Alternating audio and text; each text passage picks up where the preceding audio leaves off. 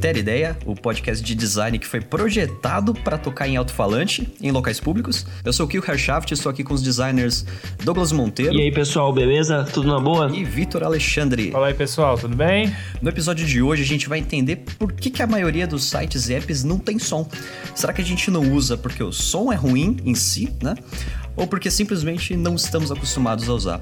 Eu quero sair daqui, cara, usando áudio em tudo. Eu quero fazer site MP3 aqui pra frente. Mas antes de entrar no assunto, alguns comentários rápidos sobre o episódio passado, Gamifica que eu gamo. O que, que vocês, que, que vocês acharam aí do, do feedback do episódio passado? Pô, meu, foi muito positivo. Agradeço todo mundo que comentou, inclusive a nossa professora Mércia aí, que deu apoio, deu um feedback, comentou, inclusive compartilhou.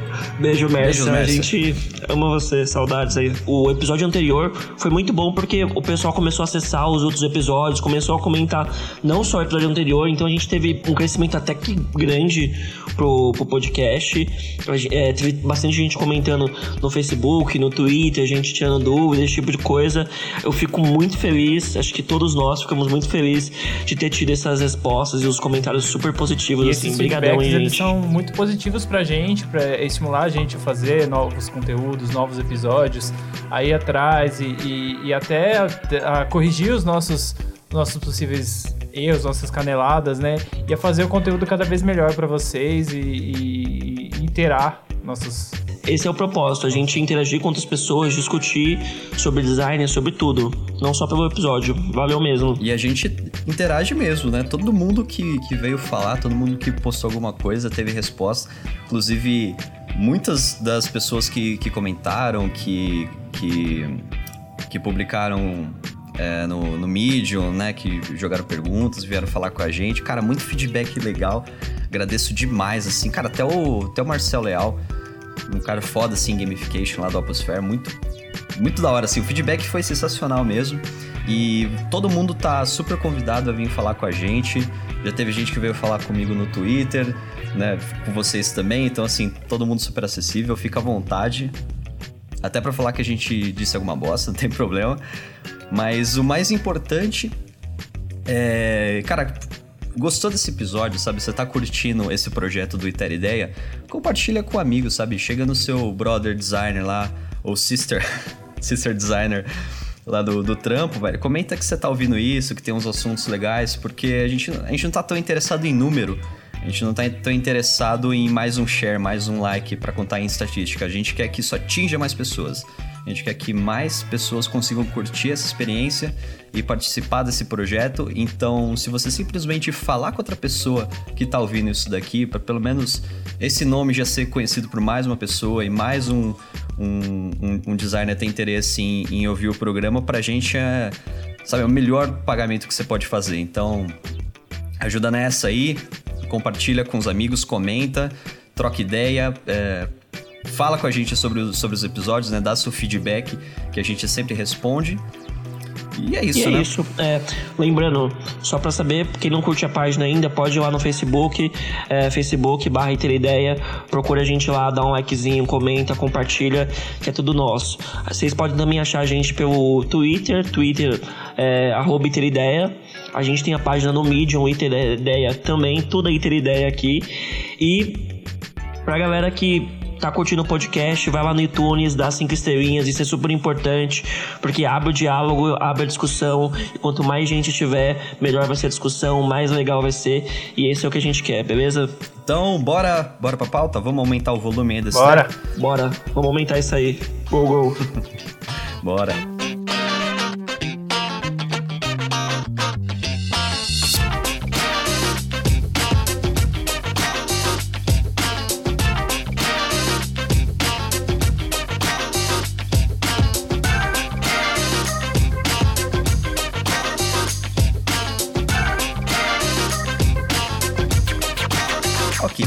Começar então.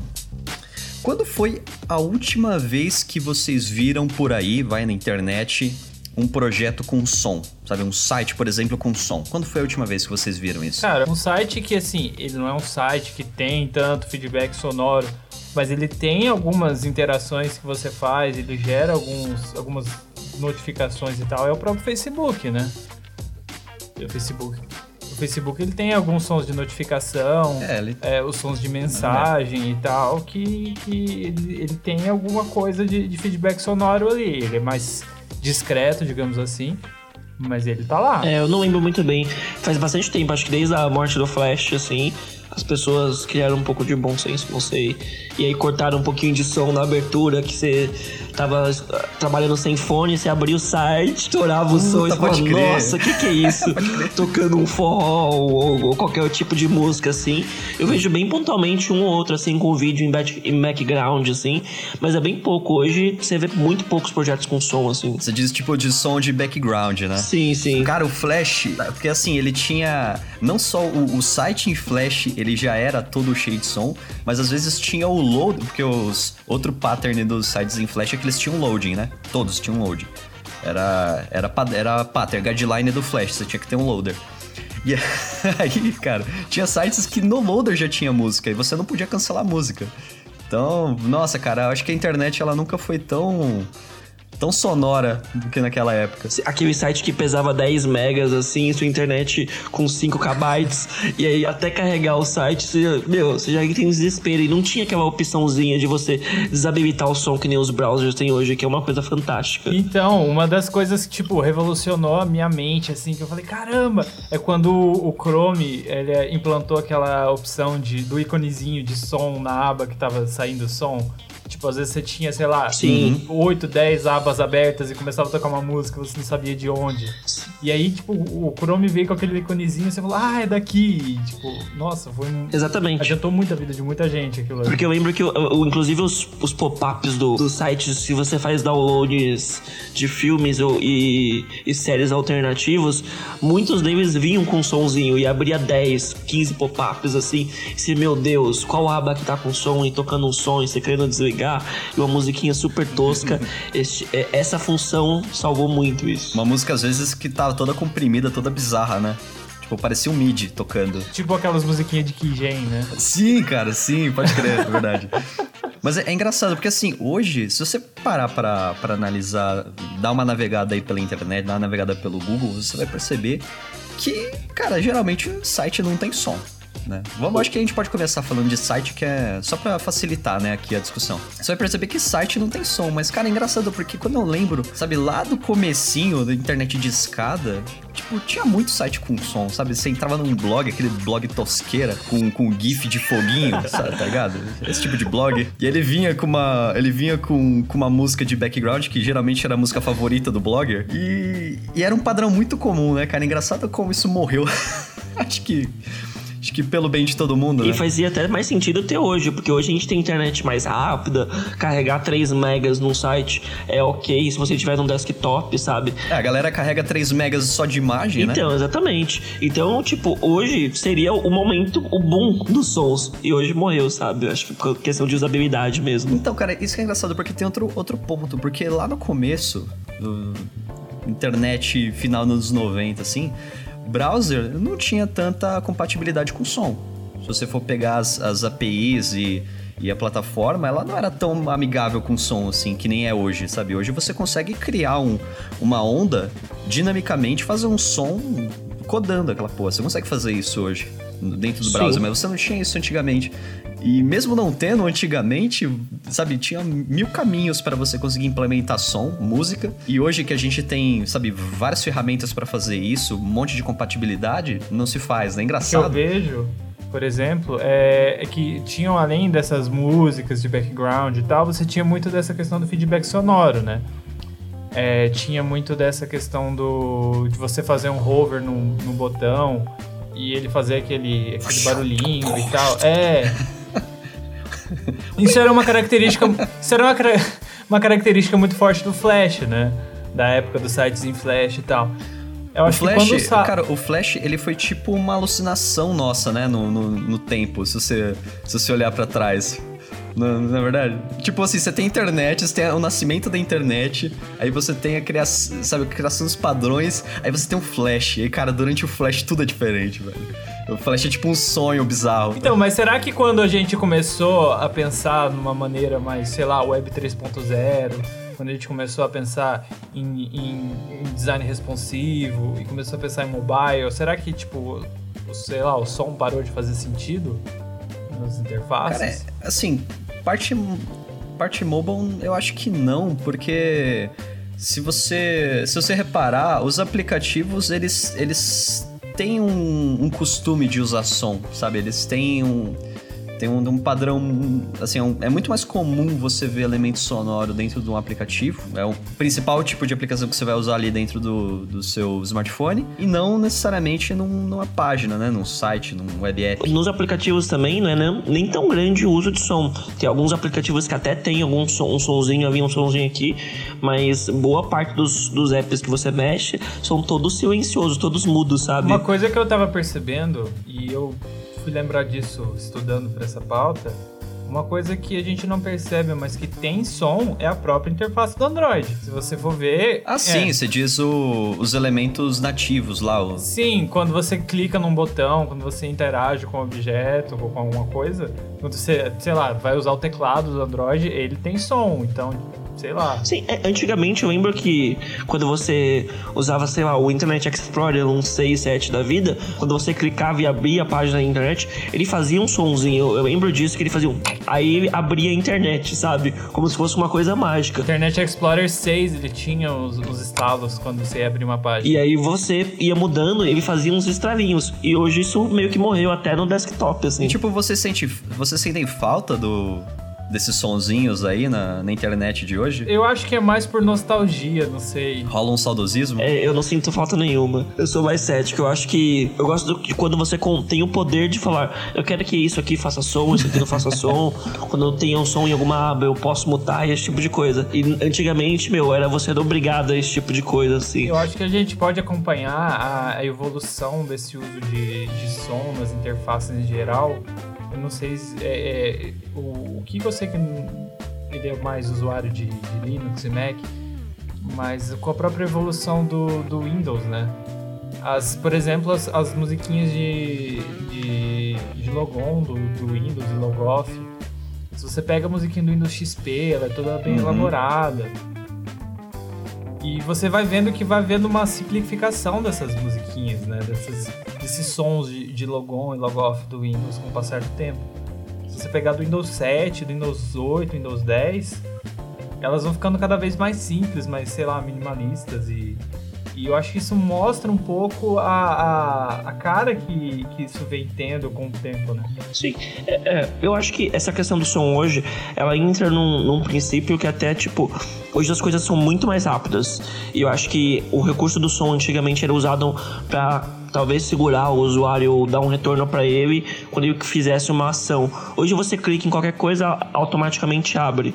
Tanto que, por exemplo, é, o Mac sempre teve aquele sonzinho de anjos cantando quando você liga ele, que uhum. teve em todos. E na versão, a última versão deles não tem mais, porque ele é tão rápido que não dá pra. O, o sonzinho, ele não chega a reproduzir, o, o computador liga antes. Então não dá tempo de reproduzir o som, não faria sentido. O que, que eles fizeram? Eles tiraram, porque é muito mais rápido, uhum. sabe? Isso é que é, quando, quando você estava no, no começo aí, você falou de, de que tá navegando e tá abrindo várias tabs. Eu acho que dá para entender inicialmente o problema ali de som quando você tem dois tipos básicos de som, né? Você tem a música, que, música mesmo, background assim que toca. Esse, esse eu acho que é um tipo de som.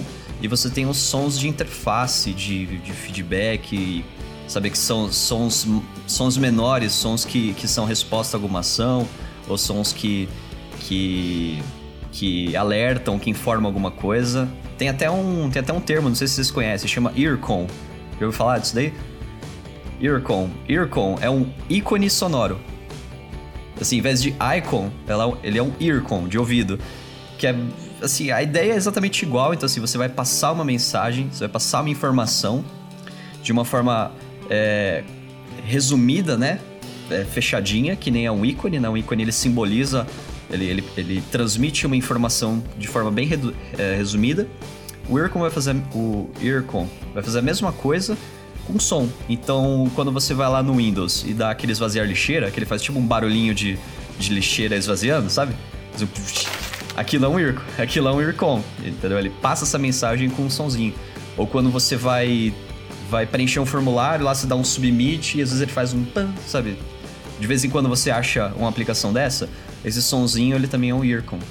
Ele é, é, é, um, é, um, é um som minimalizado assim que ele vai passar alguma informação. Então, você tem esses tipos de aplicações, né? E eu acho que o tipo de aplicação que mais irrita inicialmente é justamente o background, que era o que a gente estava acostumado lá atrás, no começo da internet. Uh, tem bastante lugar e que hoje é foda, né? Que é, isso, é bem isso que você falou. Você tá lá pesquisando no Google alguma coisa, ouvindo sua música, né? Tá lá com o Spotify aberto, com o YouTube aberto, tocando alguma música.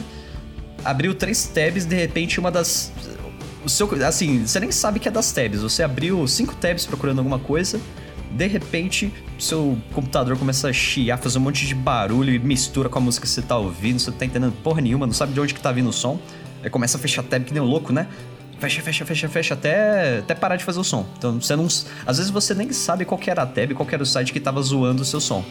Então, isso é uma coisa que, sabe, não acontece com tanta infrequência assim. É uma coisa que, que comigo já aconteceu.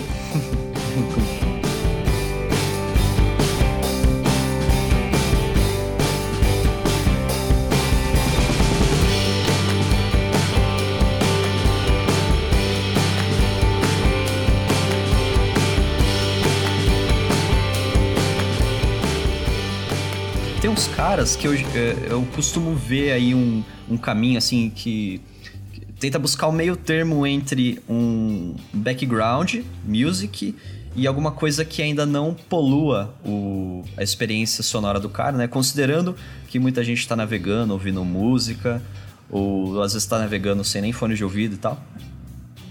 Mas assim, pro cara não, não, ser, não ter essa experiência de abrir uma tab e essa tab começar a sujar todo o som que tá rodando no computador dele, eu comecei a ver vários sites que os caras usam tipo um, um padrão sonoro, sabe? O cara usa um som ambiente, usa um som de rua ou um som de, sei lá, carro passando. Já viram alguma coisa assim?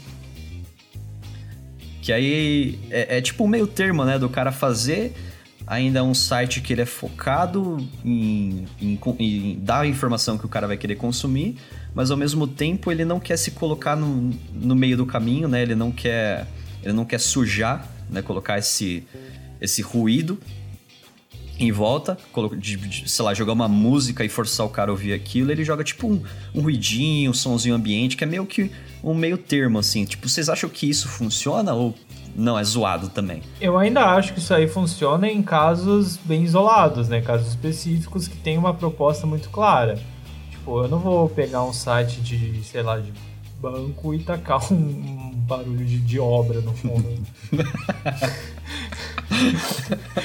é, então eu acho que é, é, tudo vem aquela, aquela aquela palavrinha básica que é o bom é, Então, senso. apesar que você também poderia colocar, não sei, no sentido experimental, já pensou? Você entra no site do banco e tem um barulhinho de notas assim, ó, aí te remete a dinheiro e você assimila um valor do banco a dinheiro, sabe? E aí fica aquela coisa na sua cabeça. Eu não sei, se for num nível experimental desse jeito, até topo, contanto que tem uma opção para desabilitar. Eu acho que isso é fundamental. É, e isso é engraçado, né? Porque eu, eu acho que a primeira coisa que você tem que providenciar quando você vai fazer um site com som assim de som de ambiente ou background music é colocar um botão de, de mute, né? Um botão de mutar o bagulho. Ou melhor, né? Ou melhor, não coloca som e o cara abriu a página, você tem um botãozinho lá para habilitar o som. Mas é, é complicado, né? Porque, porque, realmente não tem um caminho um caminho certo, né? Porque se você se você projeta a experiência, eu acho que tem que ficar muito claro que dá para usar o som, para criar, para amplificar a experiência do cara, desde que essa parte, sabe, de, de imersão, de surpreender o cara, de fazer o cara. É, de, de, ampliar a experiência sensorial dele, né? Que a gente viu lá no episódio de, de estética, que isso faz sentido em por N motivos, né? Você consegue criar uma, uma, uma relação melhor entre o cara e o produto, você consegue passar a sensação de que aquilo é mais fácil, você se conecta emocionalmente. Então, assim, tudo isso você consegue projetando uma experiência sonora mais interessante, mais imersiva, que se conecte com o cara. Só que assim, é um risco, né? Então você pode projetar uma coisa que ela é muito legal, que ela vai surpreender o cara. O cara entrou achando que ele ia encontrar X, ele encontrou X mais 2. Isso pode ser positivo. Só que ao mesmo tempo pode destruir o negócio. Tipo, o cara já entra, já viu que tem som, fala, nossa, que bosta, já fecha ali, já sai falando mal. E tem gente que vai fazer isso, né? Porque se tem uma coisa que dá pra perceber que as pessoas odeiam som na internet. Então, se você vai fazer isso, é bom que você tenha muita certeza. Então, então assim, um, um, um bom pattern às vezes era era você, se você precisar, né, fazer o uso desse som de uma forma imersiva, que é uma das aplicações para o som, acho que o mais interessante seria você projetar isso.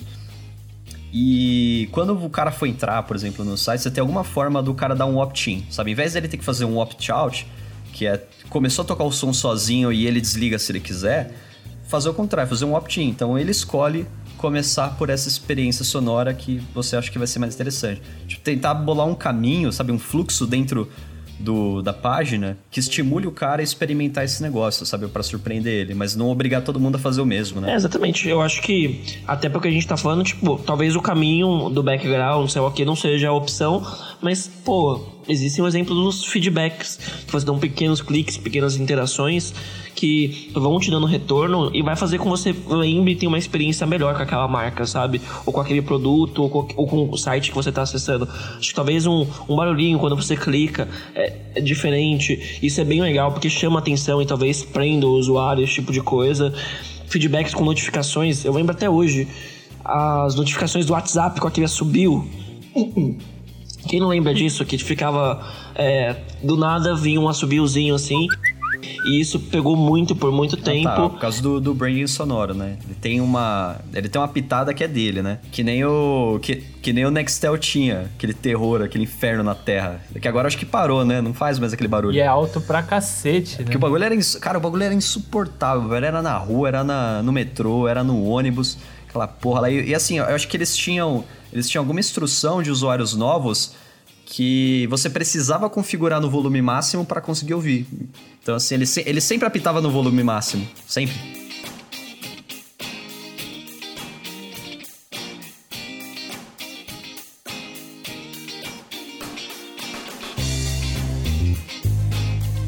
Tem outra coisa complicada de usar, de usar som, é, além né, disso tudo que a gente já falou, é que você não tem certeza de onde que esse cara tá, né? Então, falei lá, por exemplo, o cara.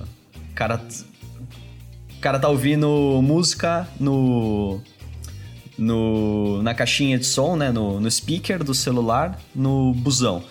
Tipo, você não sabe se o cara vai estar tá fazendo isso ou se ele vai estar tá com o fone de ouvido, com a música desligada, pronto para ouvir aquele som que você gravou e colocou lá. Então, você tem algumas dificuldades técnicas, né? Você não sabe o que o cara tá fazendo, você não sabe onde que ele tá, você não sabe qual que é a configuração do sistema dele, né? Às vezes ele tá com o som desligado, às vezes ele não tá, às vezes ele tá com o fone de ouvido desplugado, às vezes ele não tá. Isso também fica no limbo.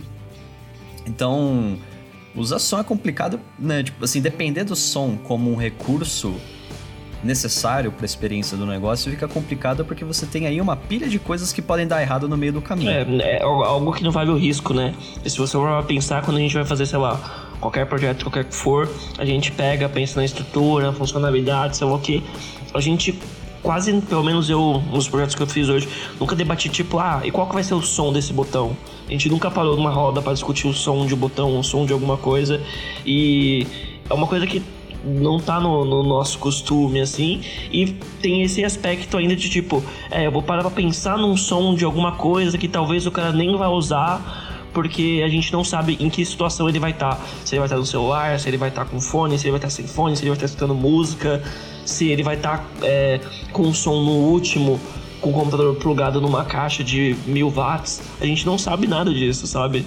É algo que não vale o risco das vezes. É, cara, tem, tem outro problema também que, que acontece. Você vai colocar um áudio, o áudio ele tem um peso ali em megabytes, né? Você vai forçar o usuário a baixar aquilo e aquilo que você forçou o cara a baixar, primeiro, você não sabe se vai tocar, né? Por causa desses problemas aí técnicos de configuração, você não sabe se vai tocar. E, se, e você não sabe se o cara vai desligar, né? Então você fez o cara baixar lá 5 megas de música que foi só para baixar mesmo, só para fuder a, o plano de dados dele. Esse é mais um problema aí para pilha de coisas. Além disso, ó, tem, tem a questão de que. Eu, eu não sei vocês, mas assim, eu fico meio incomodado quando eu abro alguma página aqui no meu browser, esse negócio começa a tocar sozinho. Tipo, não sei, eu acho. Eu, eu fico pessoalmente incomodado. Uma coisa que, que eu achei muito boa também, além, depois, né? Teve essa questão do, do Chrome implantar o, o íconezinho do, da aba que estava emitindo som. E mais para frente, e mais recentemente, o YouTube, ele quando você abre um vídeo uma nova guia, e você, ele, o vídeo não reproduz sozinho, ele só reproduz quando você for para aquela guia que o vídeo foi aberto. Então isso também é uma coisa muito positiva para evitar esse tipo de coisa, né? Às vezes você tá vai criar algo, sei lá, você tem alguns vídeos para ver, você pode abrir três vídeos em três guias diferentes que eles só vão reproduzir quando você for para aquelas guias. Então você não. Então quando você não corre o, o risco de, de três vídeos tocando ao mesmo Isso tempo. é legal. Tem inclusive uma, uma API para o browser, quando você está ali fazendo a, o desenvolvimento da, da página, você consegue checar se a sua janela ela tá em foco. Então, dá para saber se o cara tá olhando o meu app agora. Então, tipo, esse esse poderia ser um gatilho para você disparar música ou não, né? Imagino que seja isso que, que o YouTube faz. O cara carregou a página, o vídeo tá carregado, tá pronto para tocar, ele dá uma, dá uma checada lá, tipo, ah, beleza, essa página que o usuário tá vendo agora, é, então beleza, então toca, se não segura. Eu já vi, eu já vi alguns sites de que, que tinha som de background que você entra no site, ele toca, quando você muda de tab, você, você troca de tab, você muda para outra janela, outro programa, ele para. Ele dá um fade outzinho e para. Isso é legal também. E aí, Siri? Ok, então a gente fez um bom trabalho aqui em desmotivar o cara a usar som, né? A gente deu vários motivos para fugir disso daí. Mas como o Iter Ideia não é um podcast é, de, de, destruição, de ódio e de tristeza... Unilateral. Vai... é, não é um podcast unilateral. A gente vai falar agora sobre coisas boas. Então, assim, eu quero que vocês me vendam a ideia do som. Eu quero sair daqui motivado, esperançoso que o som é a nova tendência do design digital. Então, por que usar som? Primeiro passo é não achar que o som é a tendência do mundo digital. Um que a gente já comentou, inclusive, eu preciso até mandar um boleto para eles, que é o Duolingo. Ah, cara, eles são muito bons, porque o, o tipo de dinâmica deles, o tipo de ilustração deles, e aí você, para fechar com chave de ouro, eles usam aqueles tons de tan, com tom, chega até a ser um pouco infantil assim, e você fala, nossa, eu tô realmente inserido nesse universo do Duolingo, e ele fecha com chave de ouro e faz com que o projeto ganhe um valor experimental muito legal. Quando sobe os pontos, quando você termina um exercício, muda de, de fase, entre aspas, assim. Cara, é, é uma coisa muito boa e que aumenta muito a sua percepção e até estimula você a aprender mais. É engraçado, né? Porque essa. Como, como o, o som tem essa dimensão emocional, né? É muito, muito legal de pensar nele como um, uma oportunidade para você criar a sua marca, criar o reconhecimento, sabe? Se ligar na mente do cara. Né? Como a gente falou no, no episódio de, de, de, estética, né? A parte de, de emoção, ela é muito importante pro jeito que o cara vai assimilar aquilo, até, até mesmo do jeito que ele vai lembrar daquilo, né? Porque a, a emoção, é muito importante, ela é um critério muito forte na forma como a sua memória funciona né? Ela está relacionada lá com a amígdala, que também processa algumas memórias. É, um, assim, é uma coisa muito forte. Então, se você conseguir trabalhar é, a, a, parte sonora, você já tem né, um impulso a mais para conseguir trabalhar sua marca, sua identidade. O, o Duolingo que você comentou faz isso, né? Mas se você se você pegar outro exemplo, outro exemplo, a gente pegar o, o Waze, você viu que de vez em quando eles fazem algumas campanhas de, de tá rolando algum filme no cinema e o cara coloca as vozes dentro do Waze. Já viram? Aconteceu quando eu tava no Star Wars, depois aconteceu com o meu avado favorito. Deve estar tá acontecendo com alguma aí que eu não tô acompanhando. E, e, isso é legal, né? Tipo, porque ele, ele cria uma dimensão de, de, de personalidade pro negócio, sabe? Ele, ele, ele conecta no nível emocional maior e no caso do, do Waze, isso é legal quando você tem né, essas vozes customizadas e você tem essa experiência, consegue guardar. Caramba, tipo, isso foi no Waze, sabe? Nossa, coisa legal, que, que, que diferente, que criativo. Isso acho que é uma, é uma dimensão do som que dá para explorar, né? Personalização, customização, criar personalidade. Quando você, você imagina o, a Cortana da Microsoft, a Siri do, da Apple, que elas, sabe, o, o, o, som trabalhado lá dentro tem personalidade, não é uma coisa genérica, sabe? Não é o som do Google Now, do Google, que não, não transmite nada, sabe? É um robô literalmente falando com você, sabe? Sem nenhum nível. É, sem nenhum. Sem nenhum nível de toque humano, sabe? É uma parada expressa mesmo. Agora, Siri Cortana, ele, ele tem algum tipo de identidade trabalhada dentro do som que pode ser usada ali para trabalhar uma, uma marca, uma identidade de um produto, fazer o cara lembrar melhor daquilo, se conectar emocionalmente com aquilo, sabe? É uma dimensão legal para trabalhar com Sim, som. E até né, quando você não pega uma emoção muito forte, sei lá, o Google Translate não tem emoção nenhuma. Só que o estilo dele falar, ele acaba que cria uma emoção pra gente, assim, sabe? É muito legal, às vezes, você tá vendo algum vídeo, alguma coisinha assim, e as pessoas usam a voz do Google Translate para se comunicar, sabe? Para passar alguma mensagem ou passar alguma coisa. Então, a, a própria Google Translate, que não tem nada de humano, tem uma característica muito legal que a, pra gente já é meio que comum. Você pode escutar qualquer um digitar ali que você vai saber que é do Google Translate, seja a voz feminina ou a masculina. Mas, mas, mas nesse caso, mas nesse caso ele, ele comunica alguma coisa. Ele comunica que ele é um robô, que ele é humano. Ele ele, ele é duro, ele é seco. Eu acho que é, é por isso que os caras que. Já deve, já deve ter visto por aí, né, no YouTube. O cara tem um canal de comédia e o cara vai lá e mete o Google Translator pra, pra falar o, o roteiro do vídeo. Já viram isso, né? Tipo, por que, que é tão legal? Porque assim, o bagulho é, é, é cheio de piada, é cheio de, de, de, de comentário engraçado. E aí você coloca uma voz robótica, seca, monótona uníssona que ela, que, ela, que ela vai contar aquela piada. Então, assim, o, o jeito que você processa aquilo é muito louco. Tipo, a, o próprio humor, ele tá baseado em, em quebra de expectativa, né? Você acha que vai ser uma coisa e é o contrário. Então, tipo, você colocar um robô para contar uma piada, sabe? Uma coisa desleixada, uma coisa, sabe, humana, é uma quebra de expectativa. Faz sentido para humor. Também comunica, né? Você não, comuni você não passar...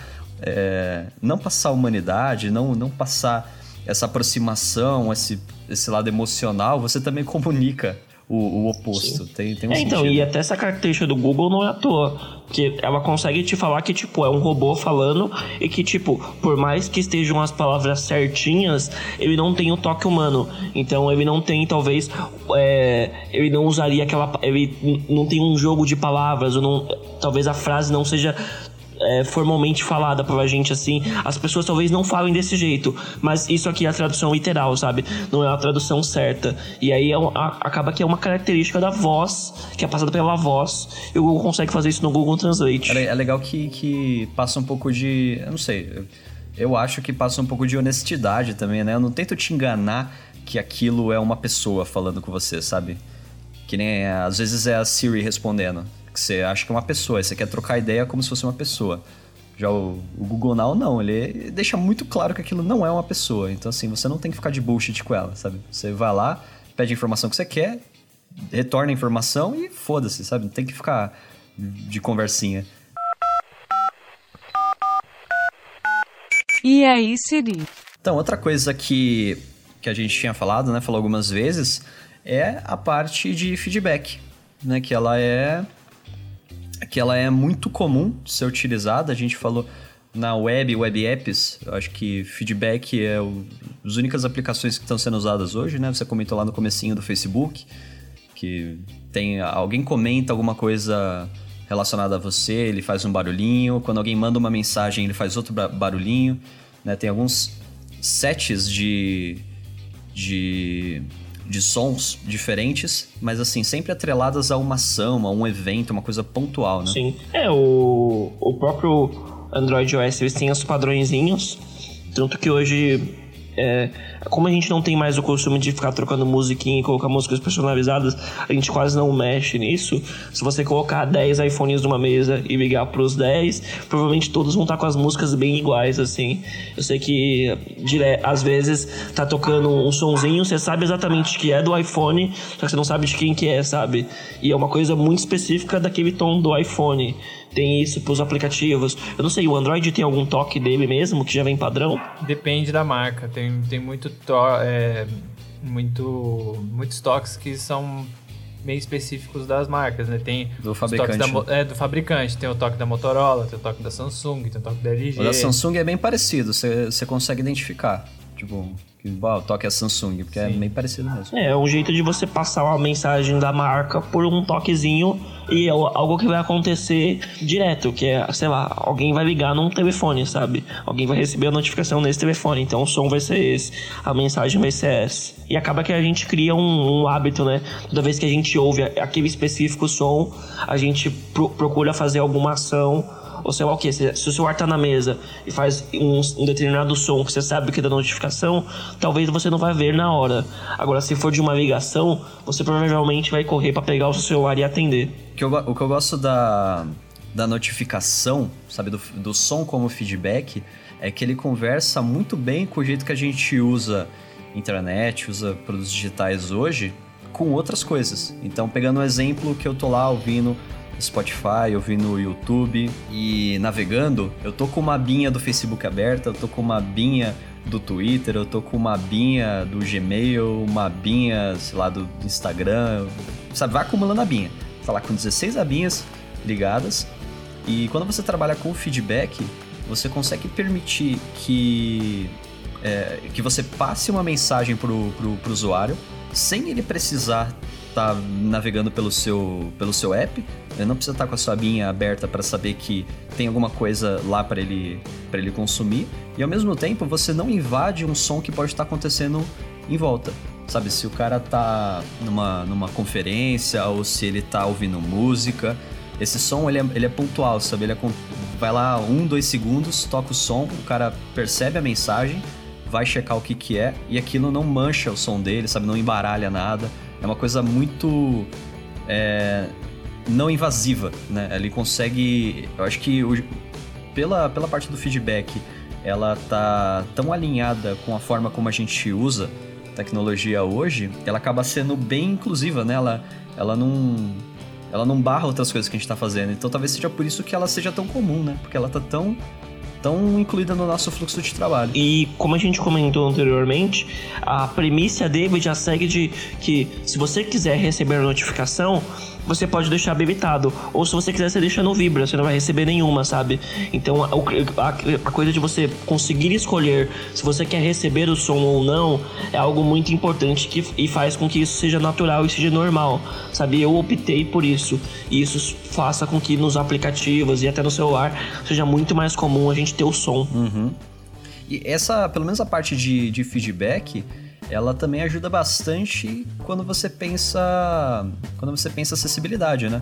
Porque você você é capaz de transmitir a mesma informação independente da forma como o cara consome aquilo, né? Se, se o cara tá conseguindo ler o site da forma correta, né? O cara não usa nenhum nenhum nenhum app que que, que põe alto contraste, sabe? Que muda um pouco a navegação do site, ou até mesmo se ele, é, se ele tem deficiência visual e usa um leitor de tela, você consegue passar a mensagem da mesma forma, sabe? É, é bem inclusivo. Claro que com exceção de deficiente auditivo, né? Porque é foda. Mas ele, ele, tem uma, ele tem uma dimensão dessa de acessibilidade, de você conseguir é, passar o mesmo estímulo para um público muito maior também, né? Isso é legal. Quando você, tipo, no caso do modo acessibilidade, que tem um guia de tela, ele continua com sons? Ele não desabilita? Eu acho que não, cara. Porque já tem a vozinha falando. E aí tem mais o som. Uhum.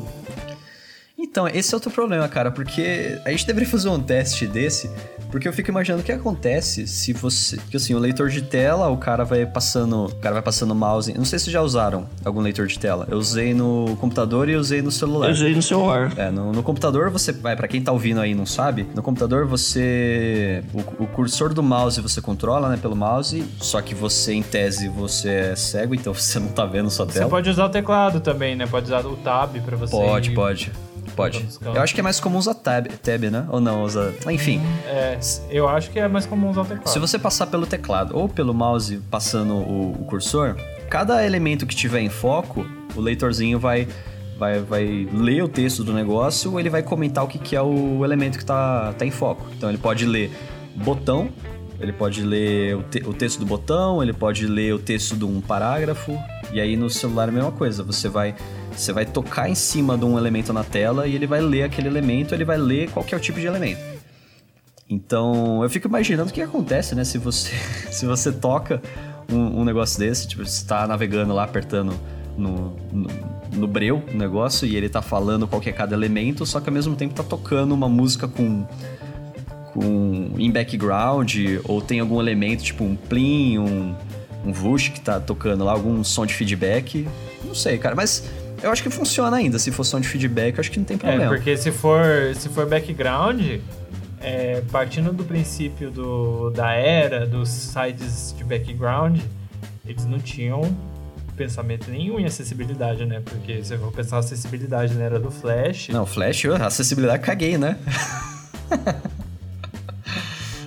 não, cara, total. Você pode ir numa, numa fábrica de softwares aí, os caras que trabalham desenvolvendo essa porra, pegar o melhor programador, falar assim, cara, tô aqui, ó, uma, uma, uma fogueira. Se você. Se, se você tem certeza que seu código é muito foda, você coloca a mão no fogo. Ele vai lá e coloca a mão no fogo. Daí você pergunta: o código é acessível? O site é acessível? Ele tira a mão do fogo. Pode ter certeza, cara. Certeza. Ninguém pensa nisso, cara. Tipo, eu acho, eu acho legal que, que recentemente muita gente tá falando sobre acessibilidade.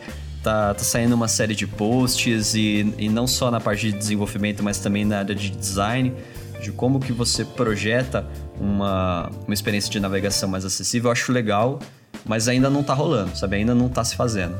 Just, é, principalmente por questão de custo. Né? Que ainda, ainda não está se pagando. Por mais que faça sentido, por mais que seja ético, por mais que seja o certo a se fazer, não tá rolando ainda. Mas vai chegar lá, velho. Certeza que vai chegar lá, vai, vai forçando, uma hora a gente, a gente aprende e, e começa a fazer.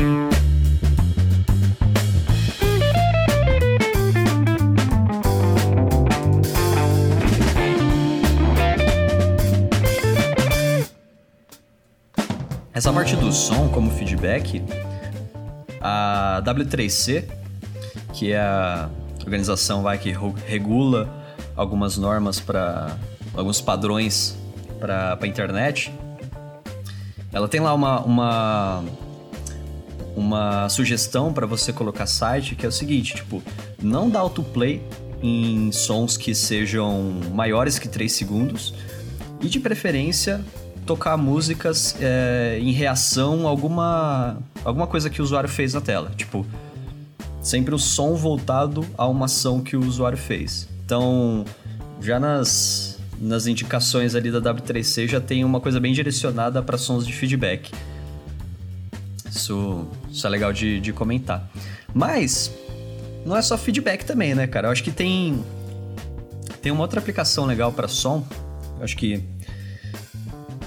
da, das, das principais aplicações aí, é uma das que, que funciona bem também, que é assim, tem momentos em que você consegue usar o som porque o som é a melhor forma do cara receber a sua informação, porque ele não, ele não tem disponível outros meios de fazer isso.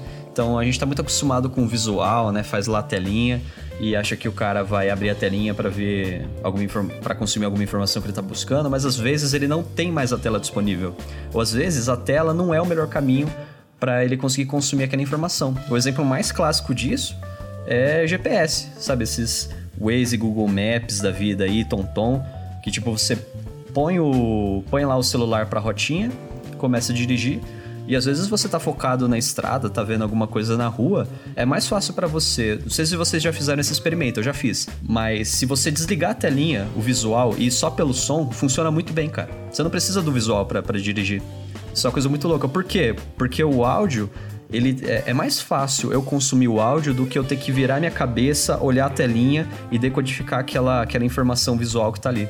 Isso acho que é um tipo de aplicação legal também pro som. Quando você Aí depende muito, né, da aplicação, né? Às vezes, eu acho que site é complicado porque site você sempre tá ali ativamente abrindo aquele fechando, mas se você vai pensar em aplicação, que às vezes você abre, deixa por um tempo, vai para outra tarefa, volta nela e fica ali aberto em background, dependendo do que você tá fazendo, talvez isso faça sentido, sabe?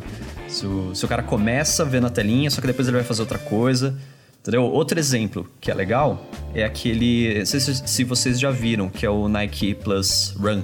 Já viram? É aplicativo de corrida, né? Basicamente. Você compartilha suas corridas em rede social. Então o que acontece? Você colocou para a corrida começar, é, desligou o celular, né? Botou no bolso, botou na ombreira, saiu para correr. Vamos, vamos pensar nesse cenário. O cara ele tá correndo pela rua, o que, que é mais fácil? É você apitar um barulho no ouvido do cara, que ele já tá ouvindo música, né? Você usar esse canal sonoro que já tá aberto ou fazer o cara ter que parar, tirar o celular, abrir o celular, é, é, desbloquear a telinha, né? E, e voltar para o seu app. Então, um exemplo legal que tem desse, desse Nike Plus Run aí, é um elemento social que você vai, compartilha a sua corrida e você está lá correndo. E aí, quando alguém no Facebook viu que você está correndo e ele dá um like, no seu, no seu fone de ouvido, quando você está lá correndo, você ouve tipo uns aplausinhos, sabe? Uma galerinha cantando, é, é isso aí, sabe? incentivando. Então, cara, é, é sabe, é um, é, um, é tipo de uso, sabe, muito focado do áudio e, e partindo desse princípio, que é mais fácil eu usar o canal sonoro que já está aberto do que eu ter que fazer o cara voltar pro canal visual e ver o que, que tá ali dentro. Sim, é, você tá usando a magia do som. Inclusive é a magia do podcast, que é você tava aqui escutando, consumindo um conteúdo super interessante sobre tal coisa, mas você pode continuar focado em outra coisa, você não precisa parar exatamente tudo para você fazer isso. O, o som te dá essa premissa de conseguir fazer mais coisas ao mesmo tempo. E nessa nossa pegada de hoje em dia, que é o que a gente quer, sabe? Fazer mais coisas ao mesmo tempo e não precisa parar para fazer algo específico assim. Isso, é, isso, é muito, isso é muito mágico do, do podcast, né? Porque eu duvido, eu duvido, põe minha mão no fogo aqui, que alguém agora tá ouvindo esse negócio olhando pra parede sem fazer nada, sabe? No escuro, assim, no escuro, olhando pra, pra quina da parede, sentada, ouvindo um podcast. Alguém tá fazendo? Ninguém tá fazendo isso. Provavelmente você tá trabalhando, você tá ali digitando, desenhando as paradinhas no sketch, tá escrevendo alguma coisa, tá pegando o busão, entendeu? Tá em pé, tá sentado, tá indo para algum lugar ou tá deitado na cama, você não, tipo, você tá fazendo alguma coisa, cara. Você não tá parado sem fazer nada, só consumindo podcast. E, e isso é o poder do áudio, cara. É o poder de não ser. É, é, aliás, de, é, o, é, o, poder de ser complementar, né? Eu acho que esse que é o grande benefício do áudio. E a gente aqui no, no podcast, a gente consegue é, se beneficiar muito disso, né? Eu não preciso que o cara, o cara pare de fazer o que ele tá fazendo para consumir podcast. O podcast, ele vai estar tá junto do que ele tá fazendo. O cara tá comendo e ele tá ouvindo o podcast. Ele não, precisou, ele não precisa parar de comer pra fazer isso. Sabe? Que nem é, por exemplo, ler um livro. Ou às vezes até mesmo ver, ver um vídeo. Você tem que parar o que você tá fazendo, ainda ligar o fone de ouvido, né? Então você precisa tanto do visual quanto do, do sonoro para funcionar. Podcast não, som não. Você, ele funciona junto com você. Você tá fazendo outras coisas e a parada tá funcionando. Eu acho muito foda isso. Cara. É, isso é muito bom. E é super simples, porque tá no seu bolso, você não tá com nada na mão, você tá super livre para fazer o que você quiser, sabe? É uma das coisas que faz com que uhum. o som seja um dos recursos que a gente não pode descartar e que é muito importante. Essa mobilidade dele. É, eu, fico curioso para ver alguém que vai conseguir usar de fato isso, sabe? de, de o cara tem um aplicativo, é que hoje tem poucos exemplos, mas eu, eu fico com vontade de ver um, um, algum caso aplicado disso de som. O cara tem um aplicativo e é um aplicativo que o. ou, ou algum produto em que o cara não fique 100% focado nele, sabe? Fica uma coisa ali meio que, que andando junto com ele, ou em background, e usar esse canal sonoro para continuar incentivando o cara, ou para abraçar o cara, ou para seguir junto com ele, independente da tarefa que ele está realizando. É, acho que depende muito, depende muito da aplicação, né? Eu estou fazendo agora um, um projeto que eu estou tocando que é um software de legendas. Tipo, eu, cara, muito poderia fazer isso, porque o cara vai fazer uma, o cara vai fazer uma legenda, ele precisa estar com fone de ouvido, né? Uma primeira coisa que a gente apontou lá no lá no comecinho. Então, tipo, já consegui tirar da minha frente o, o risco do cara não tá com fone ou do cara não tá com áudio com áudio pronto para executar aquela atividade. Tipo, eu tenho a certeza que ele tá com fone de ouvido que o som tá tá configurado. Então, tipo, dá para usar. Tem, tem aplicações que você consegue que você consegue garantir que o cara tá com fone de ouvido também e consegue usar o som, né? Tem pensando aqui, outro aplicativo, por exemplo, é o do Skype, né? Quando você abre o Skype, ele faz tipo um faz um barulhinho assim. Que é tipo, por quê? Porque o cara sabe que para usar o Skype você vai precisar do microfone, você vai precisar de um fone de ouvido, ou de pelo menos uma caixinha de som. Você sabe que o som está configurado e ele joga essa musiquinha de entrada para primeiro testar se o som está funcionando, né? Porque se você abre o Skype e esse som não toca, você desconfia. Fala, pera aí, tem um bagulho estranho aqui, deixa eu ver se está funcionando meu som. Então o cara já consegue validar que o bagulho está funcionando e criar toda a parte de branding, né, de, de marca, você consegue reconhecer que aquilo é um som de Skype. E tudo isso porque eu tenho certeza que o cara vai estar tá com o som funcionando. Tá? E mais um uso prático do som. Sim, e os sons do Skype são muito bons. Esses dias é, eu tava no trabalho e eu tava escutando que o meu computador estourava tipo uma bolinha, fazia um tudo eu falei, nossa, que barulho que é esse? Que barulho que é esse? E aí eu fiquei observando todos os meus aplicativos e descobri que o Skype ele sempre faz esse estourinho da bolinha quando um contato fica online, sabe?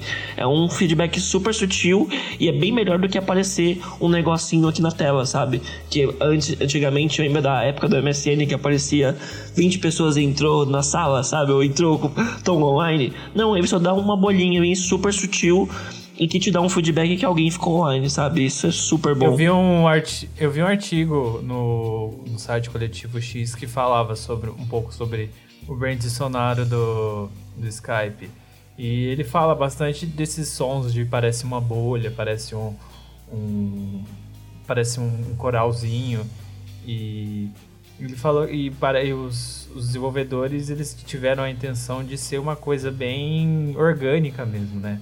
Para dar essa impressão de ser uma coisa que faz parte do nosso dia a dia, né? E não um som artificial, ser uma coisa bem orgânica, bem natural. E eu acho que é uma coisa até agradável de se ouvir. Né? Inclusive, né? no, nas premissas do, do, do, projeto do Skype, é, eles trabalhavam com sons que a gente pode até tentar, mas a gente não consegue reproduzir exatamente igual porque assim não cria uma coisa meio monóloga ou das pessoas ficarem repetindo o tempo todo, e isso faz com que você não se canse do som.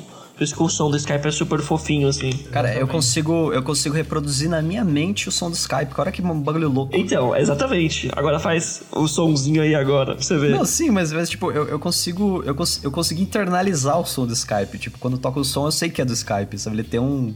Ele tem uma identidade muito fodida, cara, de sonora. Uma coisa que eu descobri esses dias, cara, o, o Facebook, o Messenger, quando você faz uma chamada nele, o sonzinho que ele toca, ele é composto por alguns acordes de Fá, Lá, Dó e Mi, né? Que é o Face, é F-A-C-E. Eu falei, cara, mano, o cara pensar nisso, eu nunca pensaria nisso, cara. Mas nunca. É, é, muito, muito branding sonoro, eu acho muito foda isso, cara. Chega a ser publicitário até. Isso que é uma coisa que eu acho complicada também, porque se você for parar pra pensar, vai, gente, todo mundo aqui é designer digital de alguma forma, né? Independente de trabalhar com interface, com experiência, com vídeo, todo mundo aqui designer digital. E assim, a gente é muito muito versátil em atingir várias pontas da parte digital. Então, assim, a gente manja um pouco de identidade para fazer para fazer a parte fazer uma parte gráfica. A gente manja de, de programação, se precisar desenvolver alguma coisa. Manja da, de tecnologia web para desenvolver um bagulho que funcione, um app.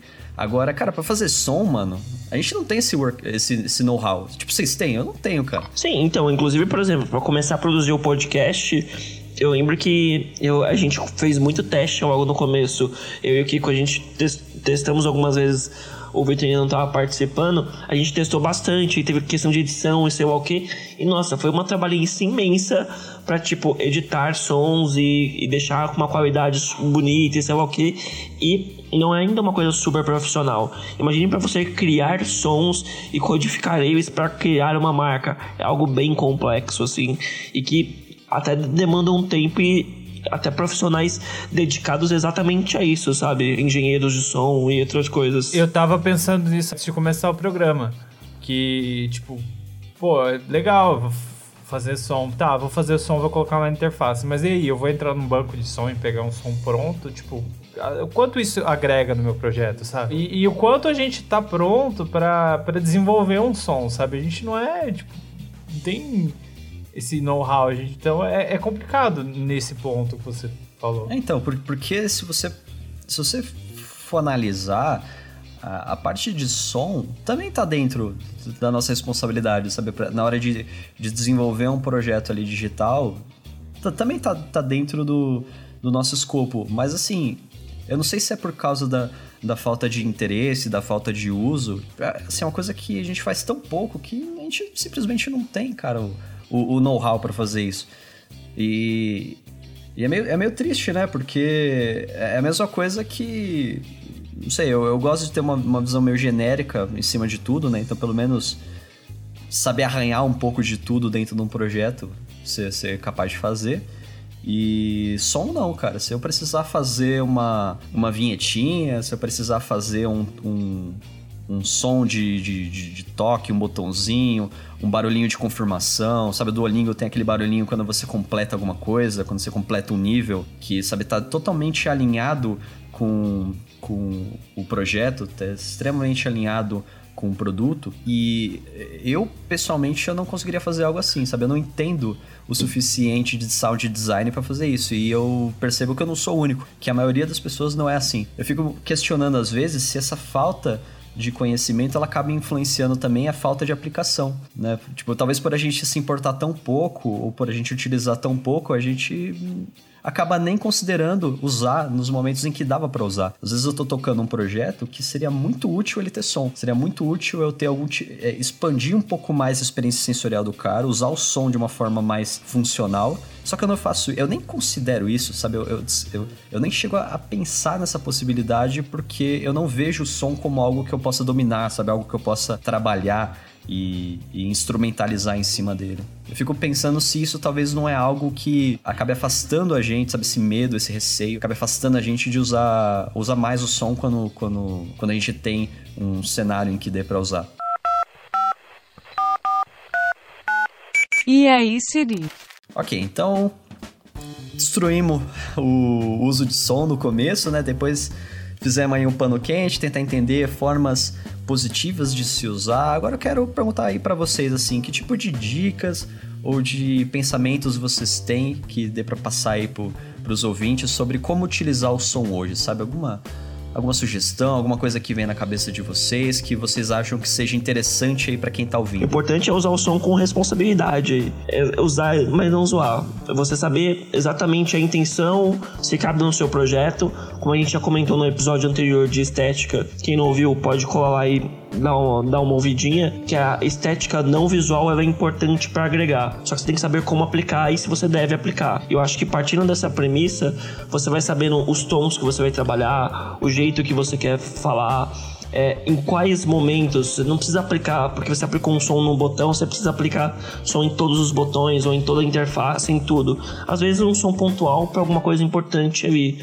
Você não precisa aplicar em tudo. E eu acho que tendo essa noção de o que, aonde e como vai ser aplicado, são os passos importantes para você conseguir fazer um bom projeto é, num geral e conseguir agregar esse valor de som e talvez até destacar algumas partes do seu projeto, do seu produto, seja o que for. Eu acho que o caminho é esse mesmo, né? É, é não usar o som por usar o som. Eu acho que você ele tem que acrescentar alguma coisa, ele tem que ser uma, uma dimensão a mais no seu projeto e, e por favor, não use autoplay. é, acho que o recado fica é esse. Ó, pra vocês terem noção da importância do som, eu vou tocar esse som aqui. E me fala, obviamente eu lembrou dos comerciais da Intel que passava na Rede Globo 5 horas da tarde, não é? Que não tem como não lembrar.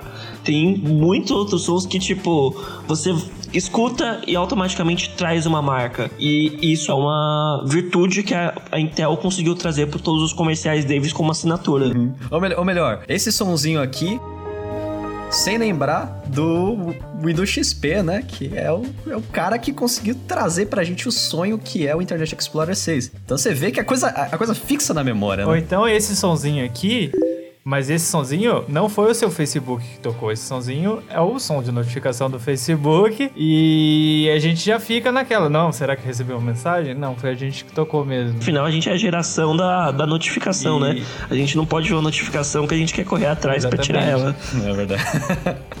Inclusive, tem gente discutindo se a notificação é o novo spam. Eu, eu concordo. Eu até ignoro algumas coisas no Facebook por causa disso. É aquela coisa, o, a diferença entre o som e o barulho, né? Muita gente tem raiva de, de apps, web apps e aplicativos que começam a fazer som, porque o cara não espera que aquilo faça som. Mas por quê? Porque aquilo não agrega em nada, sabe? Às vezes você abrir um site e tocar uma música de fundo realmente não agrega em porra nenhuma pro seu projeto. Então, é, se você começa a usar o som simplesmente por usar o som, porque ele está disponível e você quer usar e quer deixar o seu site mais interativo, aquilo vai virar ruído, aquilo vai, vai virar barulho e aquilo vai causar uma impressão negativa, que, que nem a gente falou no episódio de estética, é, estímulos negativos, afetos negativos, eles vão zoar muito o jeito que o cara vai conseguir usar o seu produto, ou o jeito que ele vai é, se conectar com, com o produto. Então é interessante sempre a gente enxergar o, o, som como uma possibilidade de eu me conectar, de eu ampliar a experiência do cara, que, que tem que estar tá contextualizada, né? Tem que, tem que passar alguma coisa adicional, tem que ser valiosa de alguma forma. Mas eu acho que a gente tem que. Eu acho que o problema principal hoje é que a gente subestima um pouco o som. Eu tenho essa impressão, não sei vocês, mas eu, eu acho que a gente subestima um pouco o som e a gente simplesmente nem considera usar porque não é padrão, sabe? Porque não é comum. Então, acho que tem muitos casos, muitas ideias por aí, muitos produtos que poderiam usar o som para criar uma experiência mais significativa, para criar uma, uma interação mais marcante e a gente não usa, sabe? Seja por falta de domínio daquilo, seja por por falta de abertura ou por achar que vai incomodar e pronto e não vou nem usar. Sim. Eu acho que se a gente souber saber enxergar o som com devido respeito, sabe, eu consigo eu consigo imaginar que, que dá para eu criar dá para eu criar uma interação mais significativa, eu consigo me conectar, eu consigo criar uma identidade maior em cima do meu produto, ou não, pode ser uma coisa mais funcional, sabe? Eu consigo passar uma informação via áudio que é mais fácil pelo som do que pelo visual sabe? Eu consegui me incorporar ao processo que o cara tá trabalhando, sabe? Hoje mesmo a gente já tá falando de interfaces futuras em que não tenha visual, sabe? Interfaces sonoras, interfaces conversacionais, em que o cara tá fazendo outra coisa e eu me adapto aquilo para funcionar junto. Eu acho que se a gente tiver essa manha de conseguir usar o som como algo complementar, sabe? Que vai abraçar o que o cara tá fazendo e seguir ele, sabe? E não bloquear na frente dele e fazer o cara interagir, que nem muitas vezes o visual faz. Você precisa tá, ele precisa ficar na sua frente, você precisa tomar uma ação dentro dele para você evoluir na tarefa. Sendo que o som não, o som ele pode estar tá junto de você, você pode estar tá fazendo outra coisa e, e, o som te chama, ou você pode estar tá fazendo outra coisa e usar um comando sonoro para fazer outra tarefa. Então assim, eu acho que o som ele, ele abraça melhor o usuário se a gente tiver essa manha de conseguir pensar no som em outros tipos de aplicações, eu acho que a gente vai conseguir criar interações, criar produtos muito mais interessantes, assim, muito mais significativos dos que, dos que a gente tem hoje, assim. Então, me incomoda um pouco o jeito que tudo tá mudo.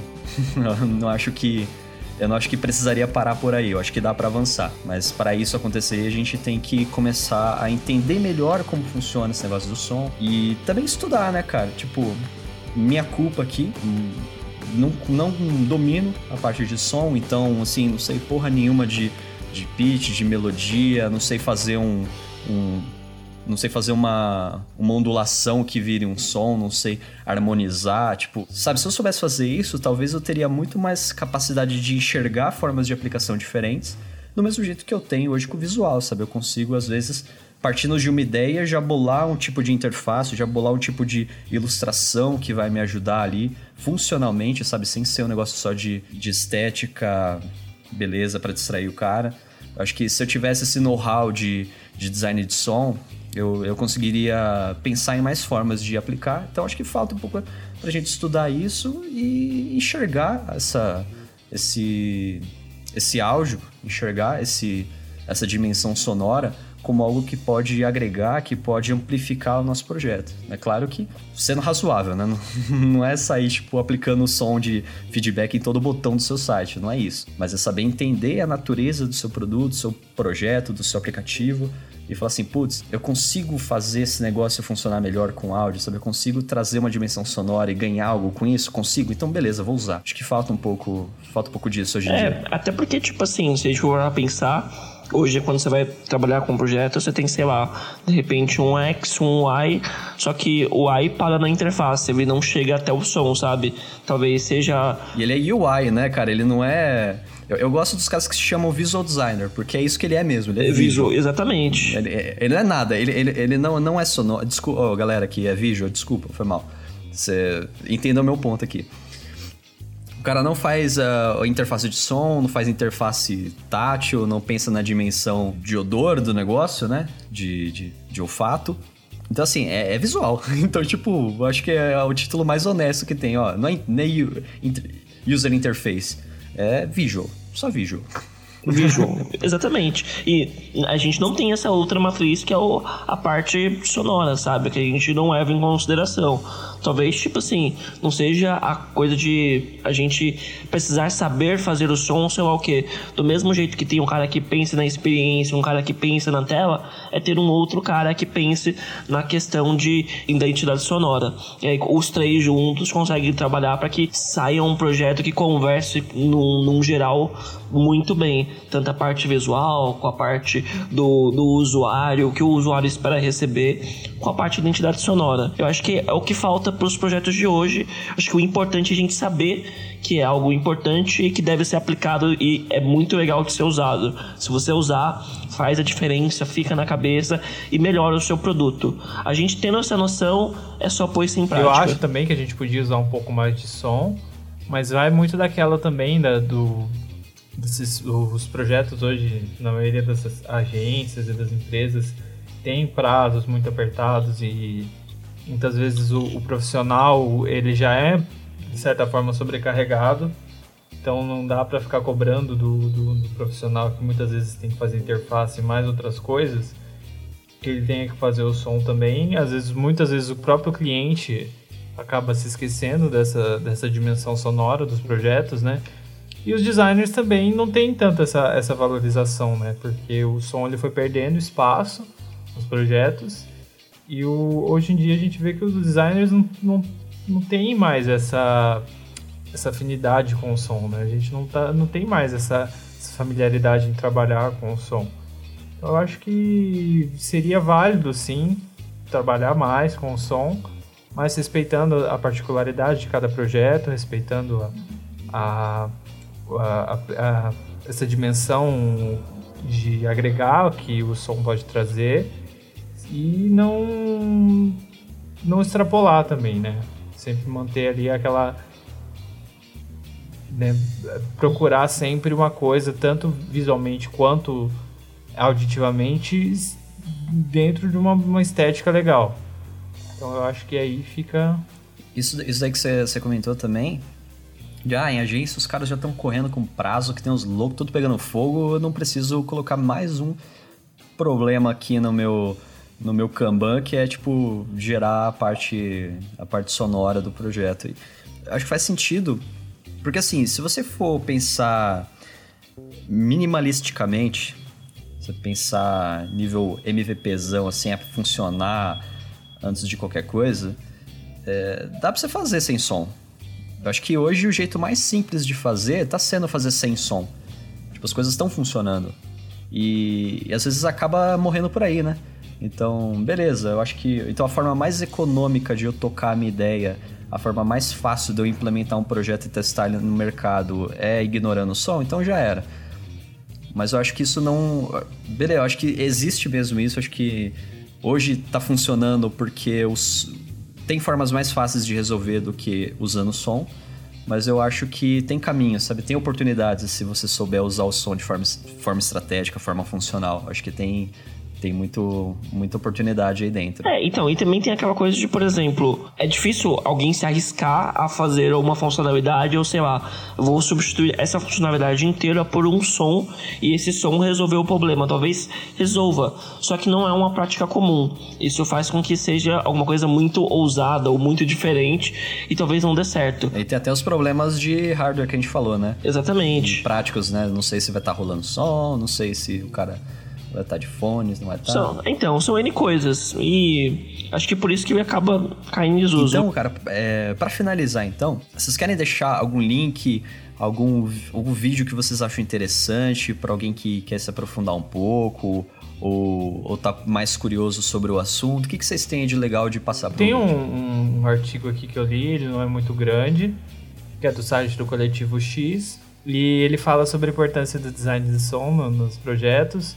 Ele fala de uns cases, né? Ele fala do Facebook, do Skype e fala, né, da, da importância, como que o, o visual não é o, a única coisa que importa, que o, os, a, a, dimensão sonora também agrega muito ao projeto. Então eu achei um, um artigo bacana de compartilhar com vocês. Ah, eu tenho uma recomendação aqui de um canal do YouTube do Wired, é, W-I-R-E-D. Eu vou deixar o link no post. É, é, um canal super bacana que eles analisam vários sons de brand, alguns clássicos games, e eles analisam desde como é modulado o som, agudo, graves, qual é a mensagem que o som quer passar, a, o, todo o contexto que esse som tá e como ele reproduz, assim, qual é o feedback dele pro usuário. Eles fazem quase uma, uma análise semântica da parada, né? Tipo, o cara tem um som, um sonzinho lá da Apple, um sonzinho do, do, da Microsoft, o sonzinho de mensagem. Ele fala assim, cara, o que, que significa esse som, sabe? O que, que esse som transmite é, de emoção? É um negócio que, sei lá, a gente trabalha às vezes em semiótica com visual, né? Os caras estão fazendo isso com som. Cara, é muito foda. Pra quem não, não tem muito, não manja muito de, de sound design, dessa parte, cara, é muito legal, assim, abre muito a cabeça. Então o que eu vou passar aqui é de um designer chamado Jordan Kolazinski. O que, que ele faz? Ele pega vários produtos, é, softwares, e ele faz uma análise dos sons desses produtos é, com um ponto de vista da experiência de usuário. Então, um exemplo aqui que eu tô com ele aberto, ele pega os sons da interface do Apple TV e ele vai analisando a, o formato do som, sabe? A mesma coisa desse canal aí do da Wired, faz quase uma, uma análise semântica daquilo para tipo explicar como é que aquele som impacta a gente num nível emocional. Então, e, e funcional também. Então é bem legal assim, eles, eles têm ele tem alguns tem várias páginas aqui com produtos diferentes, Facebook, Skype, é, TVO, TVO, sei lá como é que fala, Apple TV. Então é bem legal assim, se vocês quiserem dar uma analisada na parte sonora, e abrir um pouco a cabeça, entender melhor como é que a dimensão sonora ela pode comunicar coisas ou, ou, ela pode passar emoções ou como que ela funciona, vale muito a pena ver. Eu vou deixar também na, na descrição do, do, do, Aliás, a gente não vai ter descrição do post, né? A gente está inaugurando agora, pela primeira vez. Vamos ver se esse negócio vai dar certo.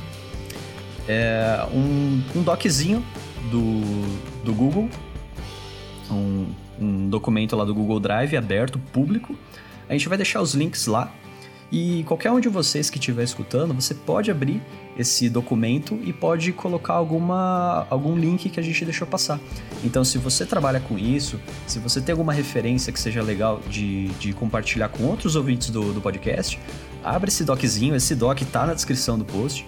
E lá dentro você pode jogar o que você quiser, cara. Pode ser vídeo, pode ser texto, pode ser algum comentário de alguma coisa que você queira agregar ao conteúdo do, do podcast. Fica à vontade, a gente vai, vai tentar usar isso como um espaço público para qualquer um contribuir e qualquer um participar e deixar esse conteúdo acumulado para todo mundo que vier depois, que, que conhecer depois do podcast e querer consumir mais sobre esse assunto meu, tá lá, fica à vontade e, e adiciona também os conteúdos que a gente não colocou no, nesse podcast. É isso, a ideia é passar o conteúdo para frente e até se a gente voltar para frente para voltar a discutir sobre isso, a gente retoma já algum conteúdo que vocês compartilharam, a gente abre uma discussão que é uma das nossas premissas e a gente quer fazer com que isso role mais, que as pessoas interajam mais e até possam compartilhar. A gente vai deixar o Google Docs aí e é tudo nosso. Podem bagunçar, comentar e, e jogar as, as opiniões e, e até sugestões, exemplos, o que for que vai ser bem bacana a gente discutir isso. Então é isso, vocês querem dar algum, algum alô final? Querem passar uma mensagem final antes de fechar? é, fim ao autoplay. É isso que eu tinha a dizer. Fim do autoplay. cara. Volta Flash. Então, para quem ouviu até agora, meu, meu agradecimento. Espero que você tenha curtido. Tudo que você tiver de, de ideia aí, de coisas que você quer adicionar ao, ao episódio, vai lá no Nesse Docs, coloca. Ou conversa com a gente, manda feedback. Cara, compartilha esse programa. Nem que seja oral, sabe? Não é compartilhar no Facebook. Dane-se Facebook, a gente tá nem aí. O Marquito não tá pagando nada pra gente. É, vai no oral mesmo, fala pro cara que tá do seu lado aí, comenta que você ouviu o podcast, faz esse, negócio, esse conteúdo chegar em mais pessoas, que isso é o que a gente mais quer. E até, até o próximo episódio aí. Obrigado por todo mundo que ouviu e até a próxima. Valeu, gente. Falou, Obrigadão. galera. Bye, bye. Até mais.